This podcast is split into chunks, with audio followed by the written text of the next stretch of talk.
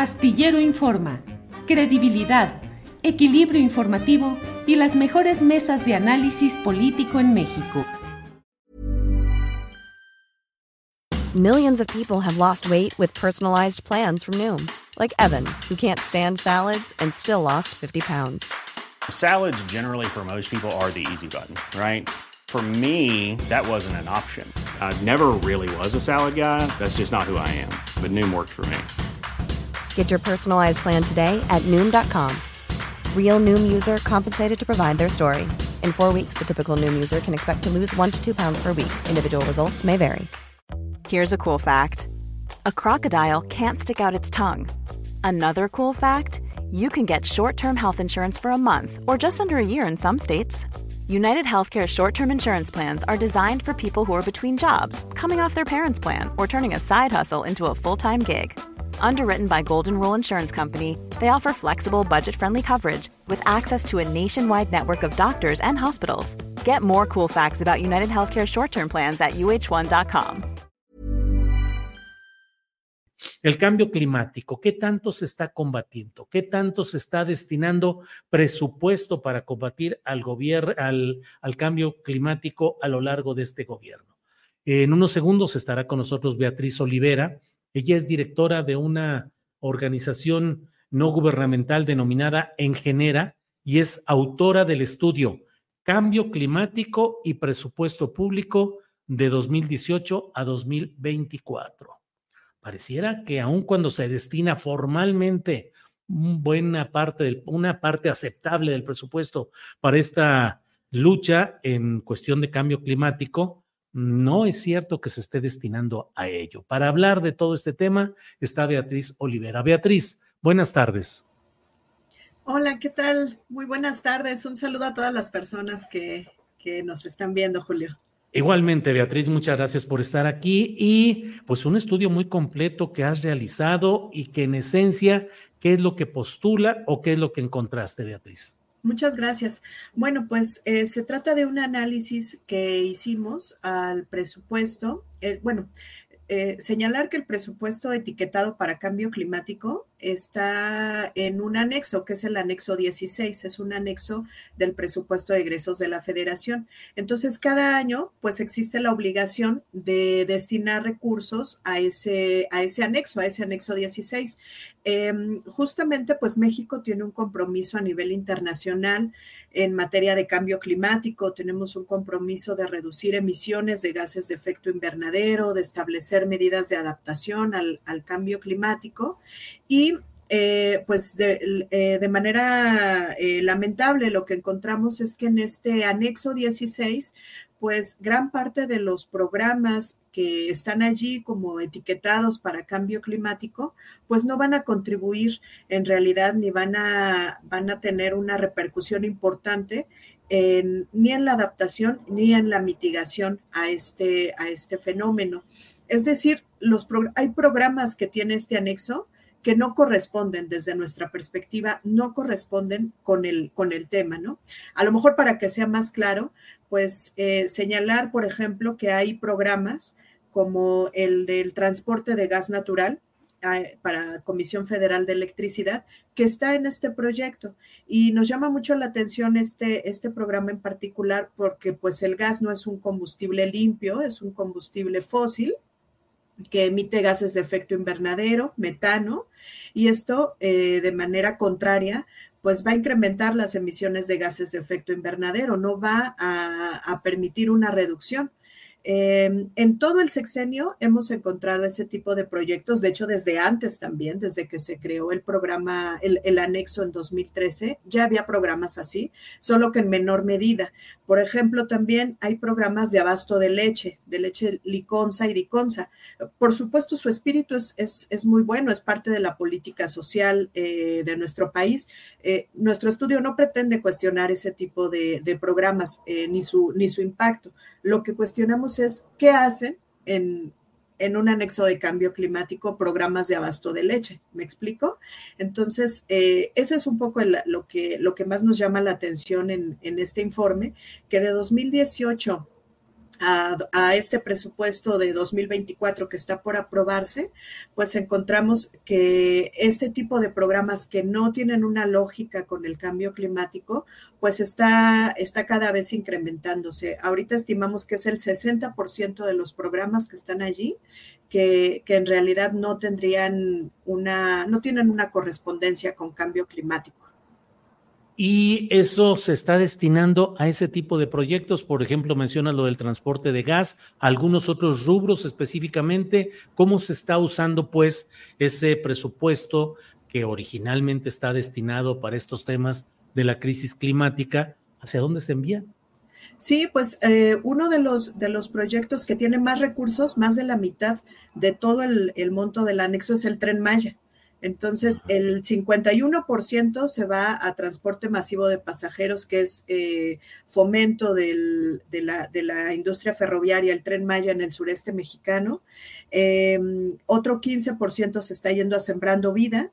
El otro 15% se va a Comisión Federal de Electricidad y nos queda solo un poquitito una pizquita ya para los programas que van a estar repercutiendo en la mitigación del cambio climático, en la gestión y eh, el, uso integral del agua, en el manejo forestal comunitario. O sea, todos estos, estos programas pues quedan atomizados porque la mayor parte de los recursos se va a estos programas estrella que son prioritarios para la, administración eh, actual y eso es, pues, repito, es muy preocupante porque México es un país altamente vulnerable al, cambio climático. Entonces, el sexenio no empezó así, el sexenio empezó con el 18% de estos programas que no tenían nada que ver, ¿no? Con, e, era el 18%, ahorita estamos en el 60 y, 67%, perdón, lo que ahorita en 2024, lo que, lo que corresponde, ¿no? De, de, programas que no tienen, desde nuestra perspectiva, no tienen relación, no tendrían por qué estar en un anexo. Eh, tener dinero etiquetado para una función que no van a cumplir como es el, cambio climático. Entonces, pues sí nos preocupa mucho que no encontremos, por ejemplo, proyectos de uso eficiente de la energía en Comisión Federal de Electricidad o, de agroecología. De hecho, en, 2018 y 2019 había proyectos de fomento ganadero. Imagínate, eso es, este, pues es pues una aberración. Ahora, Beatriz, danos ejemplos de en qué debería de utilizarse concretamente ese presupuesto destinado a los temas de cambio o de crisis climática. ¿Se va al Tren Maya, se va a Comisión Federal de Electricidad para otras tareas? ¿En qué debería haberse invertido? Mira, por ejemplo, algo muy bueno que se podría ver, que se podría incluir allí es todo el tema del transporte público de en ciudades. O sea, el, para mitigar realmente gases de efecto invernadero hay que apostar a la movilidad, movilidad sustentable. Entonces, si allí pusieran algo sobre eh, fortalecimiento del transporte eléctrico, del, transporte eléctrico colectivo, ¿no? Este, nuevas líneas incluso de, de transporte colectivo, ahí sí todavía entra con un objetivo fuerte de, reducción de emisiones. O, por ejemplo, la reducción en el consumo o medidas de eficiencia energética. Por ejemplo, estos programas que se han hecho hace ya, ya tiempo, como el de reemplazar lámparas eh, incandescentes, eh, equipos que, ocupan una gran cantidad de energía, instalar eh, paneles solares, calentadores solares de agua, generación solar distribuida, eh, fortalecimiento o impulso a la agroecología, a la, agroecología como un modelo pues más sustentable para obtener eh, alimentos, ¿no? Eh, esto, todos estos programas están muy, muy abandonados. Y lo que tiene que ver con adaptación, pues ya ni te digo, o sea, en, en México tenemos zonas eh, vulnerables al cambio climático, todas las zonas son inundables, todas las zonas costeras en, nuestro país, sobre todo pues Tabasco, como, como bien sabes, y pues medidas de adaptación allá para la gente que, a la que el mar le está ganando el, territorio, ¿no? Le está ganando el terreno. Eh, todos esos, esos programas son los que tendrían que tener la mitad del presupuesto o el 15% y no CFE o Tren Maya, sinceramente. Entonces, pues nuestra recomendación es que justo ahora todavía eh, que el presupuesto no sea aprobado para el próximo año, pues se reorienten esas partidas. Nosotras no estamos... Eh, evaluando el impacto, por ejemplo, del tren Maya, ¿no? Eh, lo que estamos pidiendo es que simplemente esos proyectos se vayan a los anexos a donde corresponden o a los ramos que les corresponden. Si es un proyecto de, tren Maya, pues probablemente tenga que estar en Secretaría de Turismo o en otro, en otro rubro, infraestructura, donde, donde, donde corresponda o este de transporte de gas de CFE, pues que se vaya al presupuesto de CFE y que no atomicen eh, el, presupuesto para cambio climático, que, estas partidas pues se puedan reorientar y eso pues eh, todavía estamos a tiempo. El presupuesto se va a aprobar a fines de noviembre, eh, aunque bueno, también sabemos que es, difícil moverle pues con tanta, como está el ambiente político, ¿no?